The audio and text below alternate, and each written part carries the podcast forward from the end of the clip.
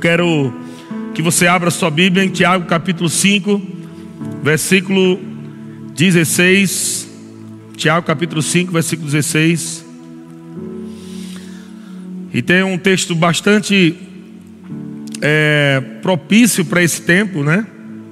Diz assim, Tiago 5,16: Confessai, pois, os vossos pecados, uns para é, uns aos outros e orai uns pelos outros, para serdes curados. Orai uns pelos outros, para serdes curados.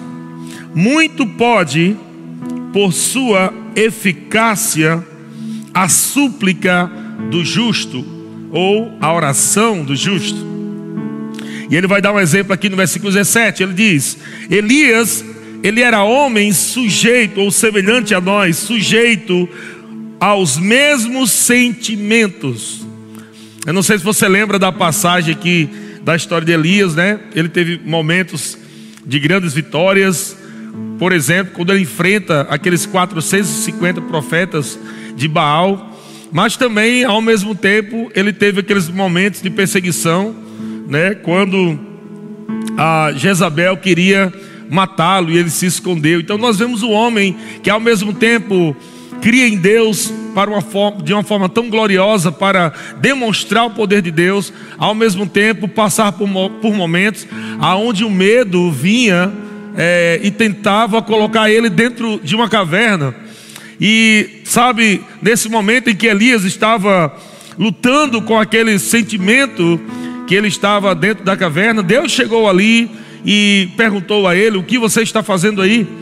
E Deus nessa noite também está falando isso para você, para você não entrar nessa caverna do medo, para você não ficar nesse lugar escuro do medo. Deus está dizendo: Ei, é, não fique aí. Ou se você está com medo, Deus está dizendo: O que você está fazendo aí?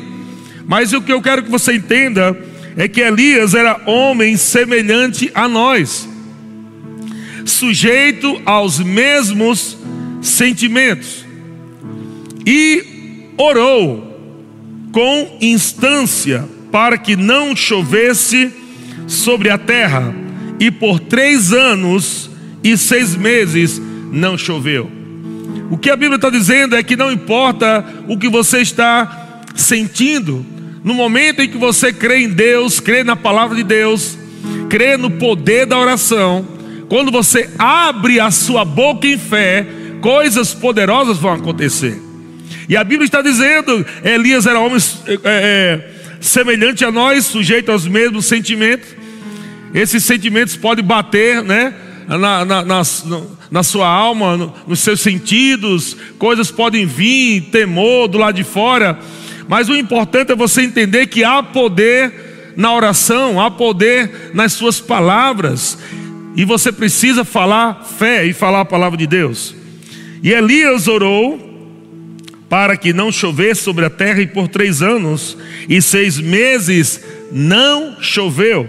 E versículo 18 diz que Elias orou de novo, e o céu deu chuva, e a terra fez germinar os seus frutos. Aleluia! Que coisa gloriosa, irmãos! Coisa gloriosa, um homem com o poder na boca de parar a chuva por três anos. E esse mesmo homem com o poder na sua boca, através de oração, para fazer chover. Eu não sei se você lembra também de Josué, que ele orou e o sol parou. Eu sei que quando nós falamos de uma forma é, muito leiga, sem entender como funciona toda essa coisa de sol, terra, lua, quando nós falamos essa frase simples que Josué orou e o sol parou, para a ciência é uma coisa que quase impossível de se interpretar isso. Porque se a terra para, né? Porque o sol de fato já está parado. Então, se a terra ela para, é, é, haveria um caos, haveria transtornos enormes. Então, muitas vezes nós não entendemos como o sol não desceu naquela batalha onde Josué estava ali à frente do exército. Enquanto é, é, é, Moisés ele estava intercedendo com suas mãos levantadas, Arão e U estavam ali em concordância com ele, segurando seus braços. Josué estava confessando fé e o sol não desceu, o sol, o sol parou no tempo. Então nós não podemos interpretar como milagres acontecem, como qual é, é, é a fórmula do milagre, mas Deus sabe. Deus é poderoso para fazer coisas que a ciência não pode explicar, que o homem natural não pode entender. A Bíblia diz, eu creio, diz que Elias ele orou e parou de chover. E qual foi a oração de Elias? Elias disse: Pare de chover agora. em nome de Deus Todo-Poderoso. Parou de chover. E Elias disse: Volte a chover agora em nome do Deus Todo-Poderoso. E voltou a chover. Josué falou, e o sistema solar, a terra, eu não sei como aconteceu, mas a Bíblia diz que o sol ficou lá brilhando até que eles vencessem. Então, amado, há poder agora de uma forma muito maior na igreja de Cristo, porque Jesus ele deu autoridade à igreja para que, em nome de Jesus, através do nome de Jesus, nós possamos fazer coisas extraordinárias, sobrenaturais. Estão comigo? Do glória a Deus. Então, 1 João capítulo 3, versículo 8. 1 João 3, 8. E eu quero uh, uh, é, fazer um link disso que eu estou falando sobre o poder da oração para desfazer as obras do diabo. Não o poder da oração somente para ter relacionamento com Deus, mas o poder da oração, é, e nós sabemos que oração, existe vários tipos de, de oração. Tem a confissão de fé, confissão de petição, oração de comunhão, intercessão. Mas dentro disso existe a, as palavras de autoridade que são liberadas dentro da oração, aonde nós como igreja de Cristo em concordância, oração de concordância, nós podemos declarar coisas pelo Espírito e nós podemos paralisar coisas. Assim como Elias parou a chuva ou um tempo enorme sem chover, e depois ele disse: haja chuva e houve chuva, nós podemos também paralisar qualquer coisa pela oração, através da oração de concordância. Vocês creem comigo? Vocês creem que em toda a terra agora há uma pandemia, existe um vírus que é algo tão pequeno dentro do corpo humano, você não tem como ver, nem se ele coubesse da sua mão. Ele é tão pequenininho, mas fazendo um estrago tão grande, trazendo um medo tão gigante. Mas a Bíblia diz que a palavra de Deus, ela é viva e ela é eficaz. A palavra de Deus é, é mais cortante do que qualquer espada de dois gumes, e ela penetra até o ponto, ela penetra até o ponto da divisão da alma e espírito, mas também juntas e medulas, e é apta para discernir os pensamentos e intenção do coração. Então a palavra de Deus ela entra em lugares que a ciência não pode entrar. Aleluia. A palavra de Deus, ela entra como uma espada afiada nos dois lados, ela entra em lugares que a ciência não consegue entrar. Mas a palavra é viva e eficaz, ela entra, ela cura, ela restaura. E o poder da palavra de Deus da nossa boca, o poder da fé, é quando nós cremos com o coração, confessamos com a boca, liberamos fé. Fé só é liberada quando você fala. Nós só cremos que Deus realmente é poderoso quando nós estamos praticando exatamente o que Ele falou. Falar ao monte, falar ao monte. Jesus disse: se alguém disser, Marcos 11, 23, se alguém disser a este monte, qual o monte agora no momento onde todo mundo está chamando de algo tão grande, tão gigante? É o, o, o monte do coronavírus. Se alguém disser a este monte, ergue-te e lança-te no mar, e não duvidar em seu coração, mas crê que se fará o que diz. Nós vamos orar aqui e nós vamos paralisar esse coronavírus em todo o mundo. Nós temos o poder, a igreja de Cristo está espalhada pelo mundo e nós temos o poder de alcançar o coronavírus não só no ar, mas dentro das pessoas, porque a palavra vai entrar dentro das pessoas e vai trazer imunidade às pessoas e cura também para as pessoas. Glória a Deus, eu creio nisso. Deus é bom demais. Então, 1 João, capítulo 3, versículo 8, na parte B do, eh, desse versículo, diz assim: Para isto se manifestou o Filho de Deus. Para isto se manifestou o Filho de Deus. Para que se manifestou o Filho de Deus? Para destruir as obras do diabo. Para destruir as obras do diabo. Eu não sei se você acredita nisso, irmão, mas por trás desse coronavírus existe ah, uma, uma força maligna. O próprio Satanás está por trás disso. Não podemos tratar um vírus como se fosse somente algo natural. Não foi algo que nasceu, sei lá onde, no morcego, eu não sei da onde, mas eu quero que você saiba que a fonte disso é o diabo. A fonte disso é o diabo. O diabo, ele vem somente para isso, como Jesus falou em João 10,10, 10, ele vem para matar, roubar e destruir. Então, tudo aquilo que vem para matar, tudo aquilo que vem para roubar e destruir é papel do diabo, é papel de Satanás, essa é a essência do diabo: matar, roubar e destruir. E foi para isso que o Filho de Deus se manifestou para destruir as obras do diabo. Coronavírus é uma obra do diabo. Coronavírus é uma obra do diabo, é uma obra maligna.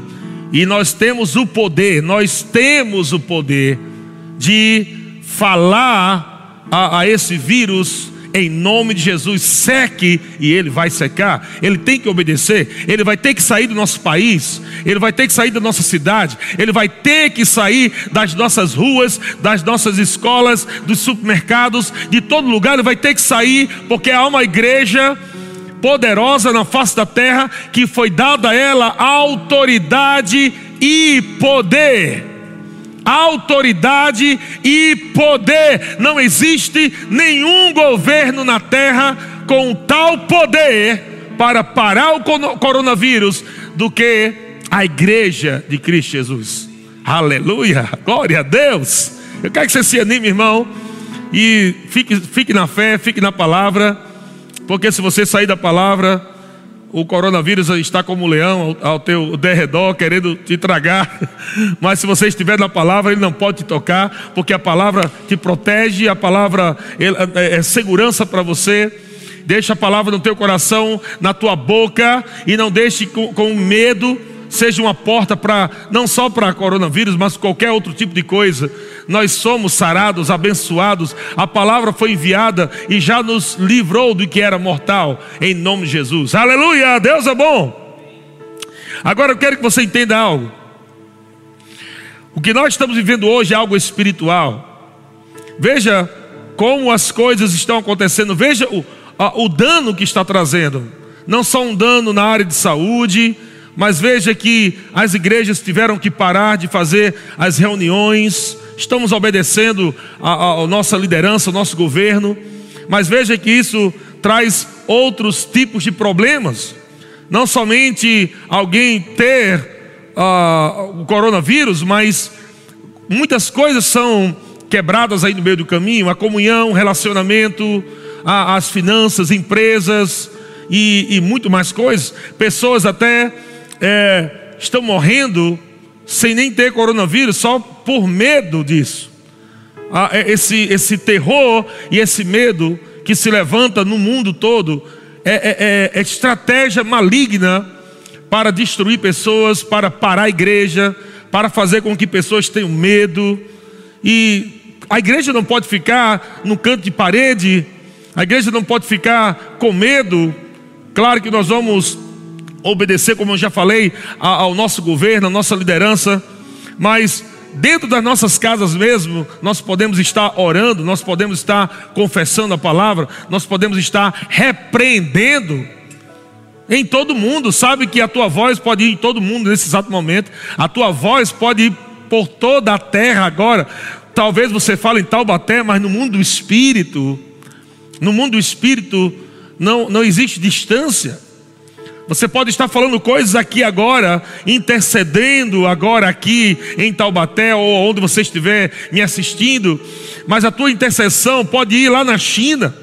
A tua intercessão pode ir lá nos Estados Unidos, pode ir no Japão, não importa aonde você estiver, você tem que se levantar como igreja ousada, sabendo que a nossa luta não é contra carne e sangue, mas contra ah, forças espirituais do mal.